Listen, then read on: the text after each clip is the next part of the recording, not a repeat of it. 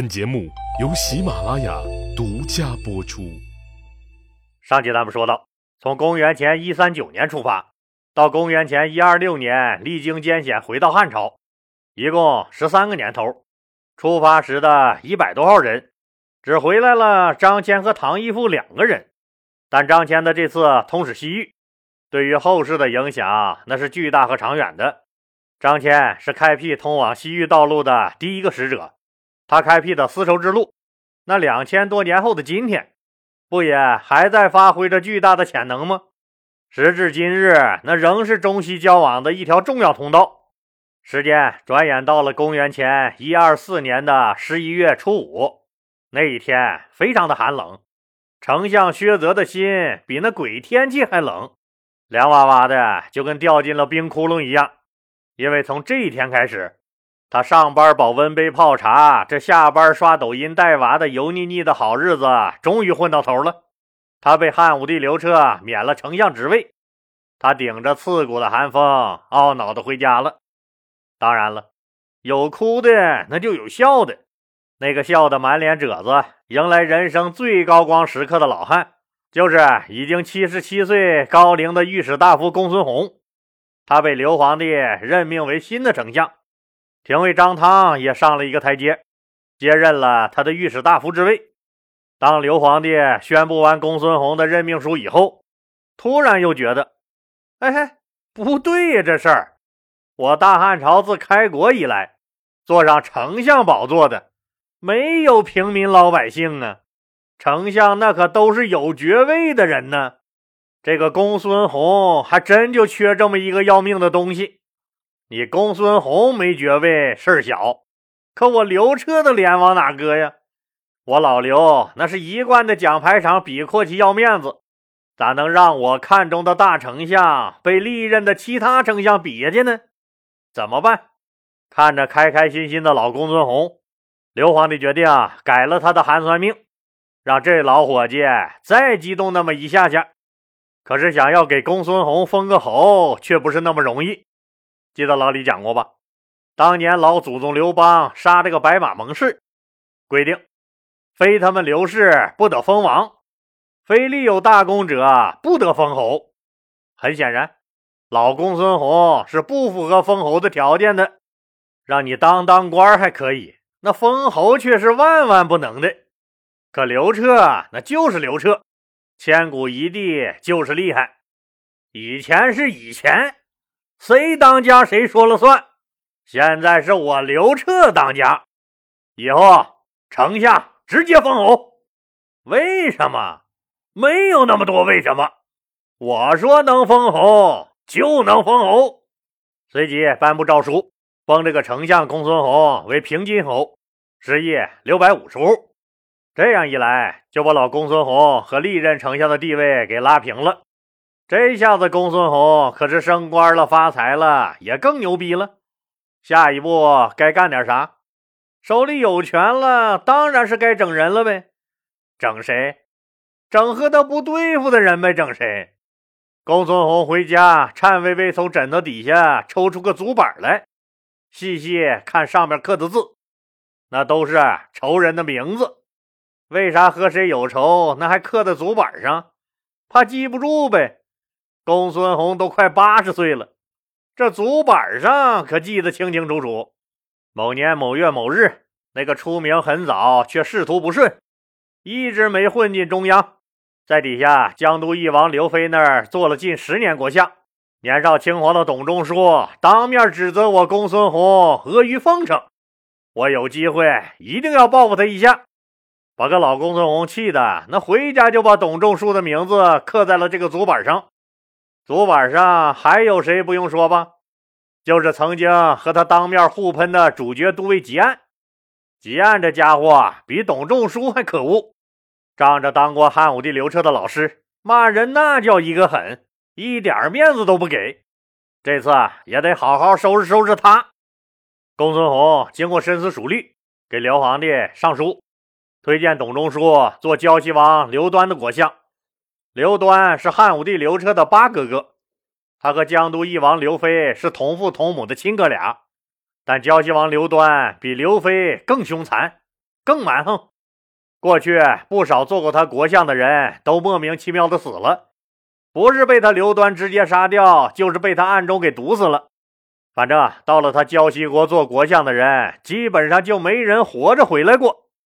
公孙弘就上书，专门请求调这个董仲舒去给杀人狂魔胶西王刘端去做国相，这就是想借他刘端之手弄死董仲舒呗。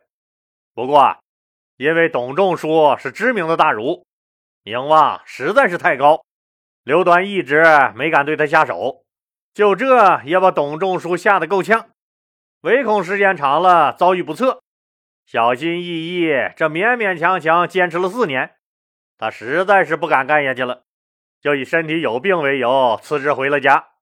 从此以后，再也没敢往仕途的方向发展，每天只是埋头读书写作。一代大师就这么被公孙弘给祸害了。下一个要收拾的就是吉安。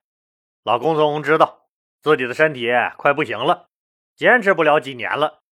自己在功成名就挂了之前，一定要看着吉安先死。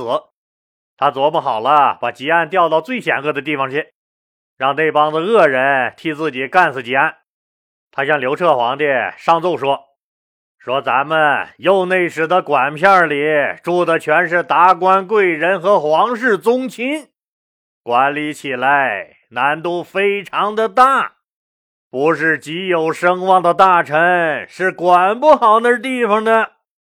我考虑再三呢，只有地位高、威望大的吉安同志能担此重任，所以我请求。调吉安同志去当那个右内史，既然是对国家好，刘皇帝自然是准奏了，就把已经任主角都尉十一年的吉安改任为右内史。吉安当了右内史以后，公孙弘就天天扒着眼儿等着吉安倒霉的消息。可惜，吉安在朝廷里混了多少年了？人家光位列九卿的主角都尉都干了十来年了，又当过刘彻皇帝的老师，哪是那么容易上套的？虽然耿直，但在一堆皇亲国戚面前，吉安知道说话可就得讲究点了。所以知道公孙弘要借刀杀人，要整他的吉安就管住了嘴。那该说不该说的，咱一概都不说，明哲保身呗。一段时间，居然还相安无事。虽然吉安不乱骂人了，但他做事儿那还是非常有章法的。吉安也确实有两下子，不长时间就把这个皇亲国戚、豪门贵胄聚集区那管理的井井有条了。当然了，公孙弘非常清楚，汉武帝刘彻给他这么高的待遇，那当然不是让他搞内斗的。所以他在耍阴谋的同时，也积极做着一些分内的工作。他知道。汉武帝刘彻这个皇帝野心很大，建功立业的欲望那是很强的。于是公孙弘就开始招揽社会各路精英来为刘皇帝服务，甚至打开他丞相府的东大门作为招揽人才的场地，天下人才都可以在这儿共同探讨国家大事儿公孙弘经常亲自出席主持讨论，然后把一些好的治国之策反馈给朝廷。上一节老李讲了。匈奴君臣大单于死了以后，君臣单于的弟弟左路离王伊稚茶和君臣单于的儿子太子于丹产生了内讧。于丹打不过坏叔叔伊稚茶，逃到了汉朝，抱着刘彻大腿叫爸爸。伊稚茶本来是要灭掉侄子于丹以除后患的，没想到这汉朝贱不喽嗖的把于丹给保护起来了，这可把一心弄死侄子的伊稚茶给气坏了。立马亲自率领左贤王、右贤王，加上他本部人马，共三万骑兵，跨过长城，进入代郡、雁门、定襄和上郡等边境地区，那疯狂的来打砸抢。老李说过，汉朝的主要兵力都布防在东线的右北平郡和这个西线的朔方郡。等汉朝调兵遣将来回击他们时，他们早抢够本，一蹦子挖了。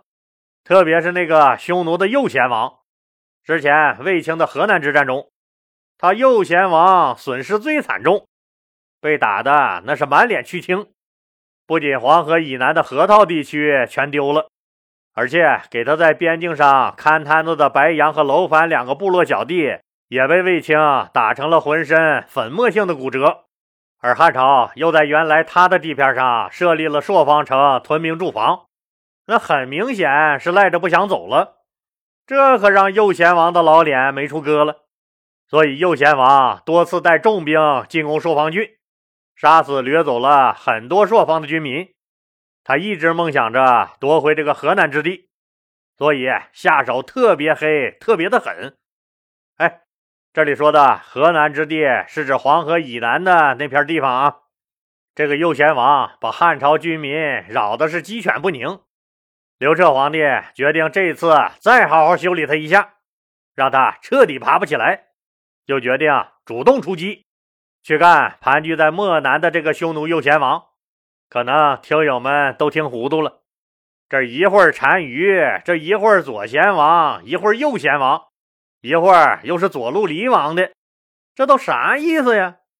老李告诉你，这就是他们的官职。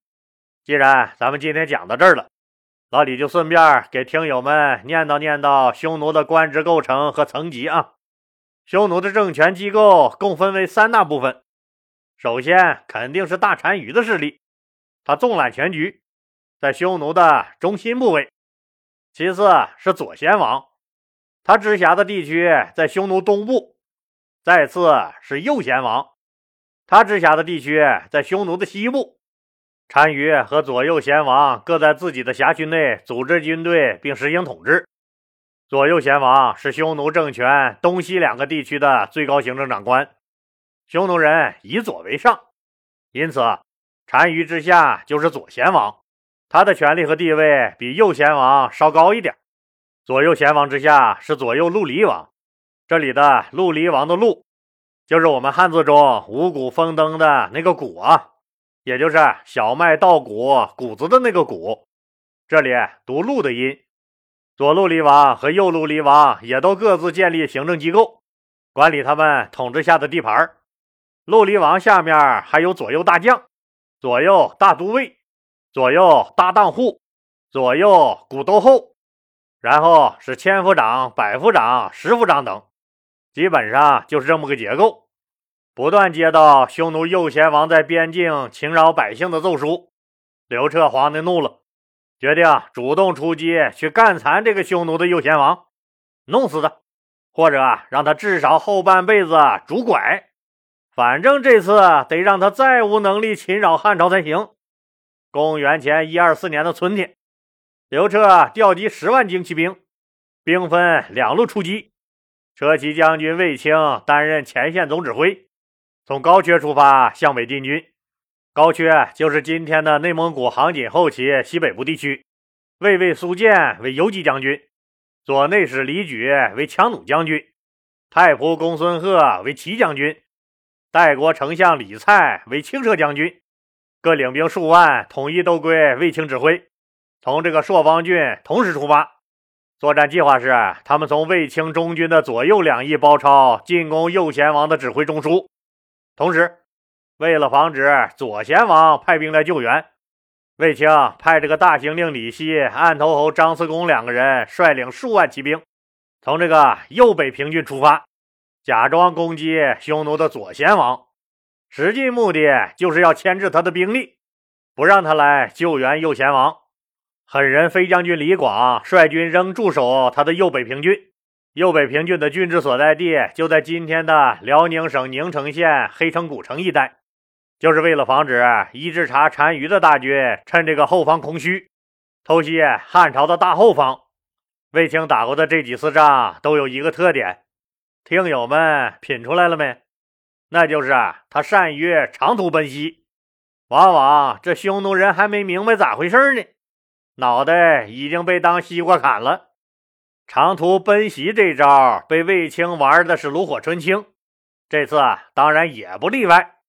又是一次千里奔袭，右贤王一直以为自己的驻地离这个汉朝边境那是足够远，根本就没有想到这汉军转眼就到了眼前。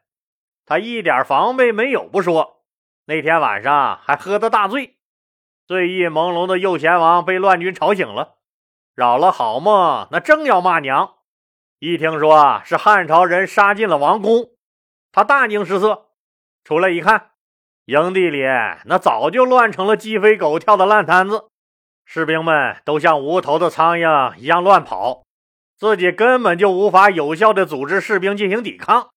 得嘞，咱也跑吧。一会儿想跑也跑不了了。右贤王赶紧带上他自己的大小老婆和几百个贴身保镖，一路向北逃走。卫青赶紧命令青旗校尉郭成等人率兵紧追，可惜那追了几百里地也没看见人影。汉军这次俘获了右贤王地盘上的男女老少，一共一万五千人。皮王，也就是匈奴右贤王之下各分支的王爷十多个。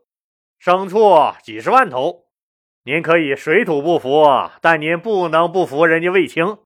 这次又是个大获全胜，而被派往东线去牵制左贤王的李希和张慈公，一看这左贤王的防范也太过于松懈了，那不打白不打呀，就来了个假戏真做，直接对左贤王发动了攻击，也收获不小。此次汉军出征。可以说是双线大获全胜。今天咱们留下个小问题讨论，那就是：当您看到这马上就要八十岁了，他自己都知道活不了几年了的老公孙弘，那还依然孜孜不倦、锲而不舍的在害人，是不是这老汉人品差的没法看？您还相信“人之将死，其言也善”这句话吗？欢迎听友们在本节目的评论区发表您的意见。如果您没有时间讨论的话，那也耽误您几秒钟。如果您觉得这“人之将死，其言也善”这句话在我们的现实生活中仍然普遍还是适用的，您就在节目评论区中打个一。如果您觉得老祖宗留下的这句话现在已经不适用了，您就打个二。咱们共同讨论，共同成长。另外说个事儿，老李的付费西米团前一段时间取得了很好的成绩，得到了喜马拉雅官方的肯定。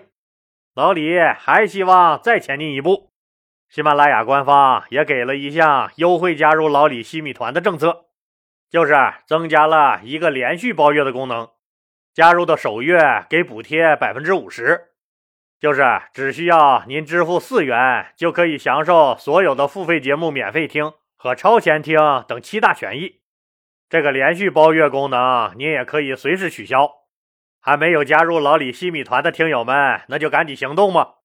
用您一瓶饮料钱，切实支持一下老李。老李嗓子疼，还在坚持更新节目，这每一集都十八九、二十分钟，委实是创作不易。您的支持也能让老李在主播排名上再前进一步。老李也是要脸的。排名靠后，那是很丢人的一件事情。老李在这儿，谢谢大家了。